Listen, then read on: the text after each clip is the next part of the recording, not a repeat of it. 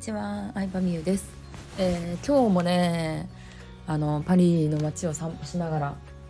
うん論理的と感覚論理と感覚についてずっと考えてたんですけどまあノウハウ系のサービスってやっぱ安いよね。ノウハウ系はね高くは売れないですよ。うん、っていうのも、まあ、ある程度ビジネスとかマインドとか学びに投資してきた人ならわかると思うんですけど高額サービスになればなるほどノウハウ求めてないのよね。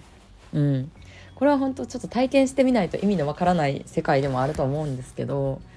私も実際に高単価のサービスっていうのはいくつも買ったことがあって、うん、もうその人と過ごすことにお金を払うって感じよね。うん、そうノウハウももちろん教えてもらうんやけどそれというよりかは同じ景色とか同じ物事同じ出来事イベントに出会った時にあの例えばコンサルタントだったら受け取り方が違うんですよ。うん、そうこんなポジティブに受け取るんやとかあこういう風に自分に落とし込むんやみたいなのを間近で見れることにお金を払ってるって感じ言語化するとね、まあ、難しいんですけど言語化するのが。うん、だからなんかねあの何て言うんですかね。まあ初心者の方ほどノウハウを求めるのはすごくあると思う。うん、どうしたらいいの？じゃあ具体的に何すればいいの？って思うから。うん、で私も割とそういう方をターゲットに長くやってきたっていうのもあるんですけど、まあ、私は自分の成長とともにお客さんのレベルも上げていきたいなとは思うタイプで、うん、そうなった時に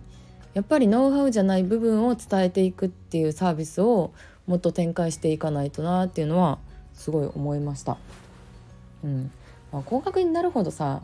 ノウハウいらんっていう人が多いのよね。まあ、ノウハウはもうすでに身についてるみたいな言い換えるとそういうことなんですけどノウハウはすでに身についててでじゃあだったらどういう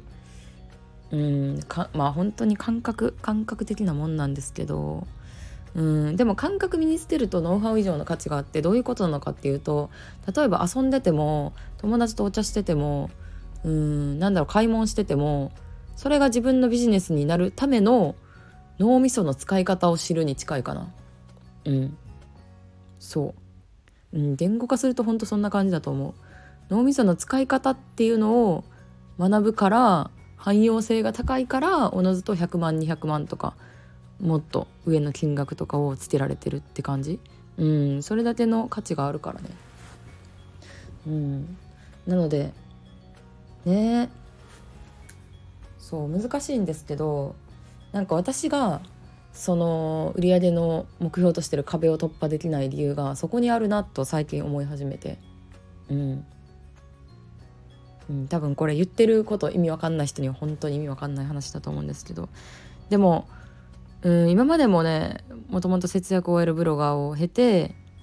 うんまあ起業するっていう風になった時にもうお客さんの質がガラリと変わってでこれからもお客さんの層は変わっていくと思うんですけど変わるタイミングなのかなっていうのはすごい思いますね。今まで見てくれてた人で本当にもう意味わからんって思ってあのフェードアウトしていく人もたくさんいると思うんですけどまあでもまたお互いのそれぞれのタイミングがあるので、うん、その時にね、えー、いいなと思ってもらえたら嬉しいなと思うしまあとはいえ私はもう自分に嘘はつけないのでいいなと思った話をねするだけですよね ここで。うん、それしかできひんからやっぱりなんか嘘ついてわざとレベルを下げたりとか自分が思ってもないことをさ世の中的に良いとされてるから話すっていうのをやり続けてるとうやっぱりビジネスうまくいかんし本当にずっと見てくれてるお客さんにはバレちゃうから失礼だなと思ったから、